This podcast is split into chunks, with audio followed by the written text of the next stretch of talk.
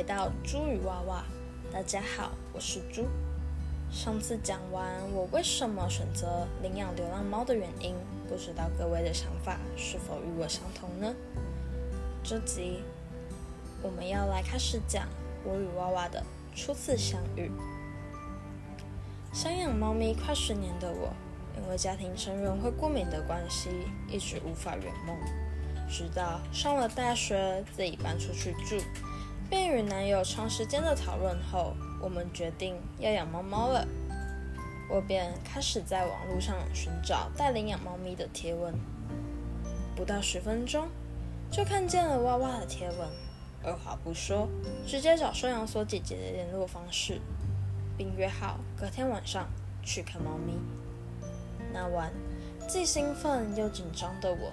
看了整晚 YouTube 上关于如何饲养幼猫的影片，一大清早便拉起睡眼惺忪的男友，冲去离家最近的宠物用品店，买了一堆关于猫咪的东西及食物。我的荷包直接大失血，但为了娃娃，我愿意。带着满满的战利品回到家，我开始发挥我的美术才能，制作了他的小屋。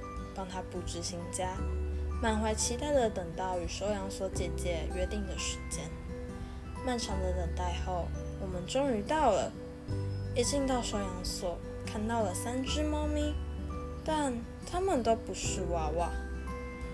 当我视线转移到宠物笼时，看到了两只带着惊恐不安的眼神的猫咪，望着我和男友。我便认出来，其中一只是娃娃。这时，收容所姐姐开始跟我们介绍她的身世，并和我们确定是否要领养这只猫咪及个人资料。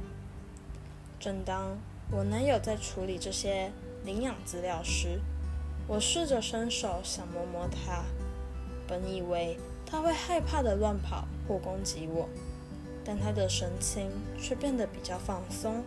还主动的来蹭我的手，这大大的出乎我意料之外。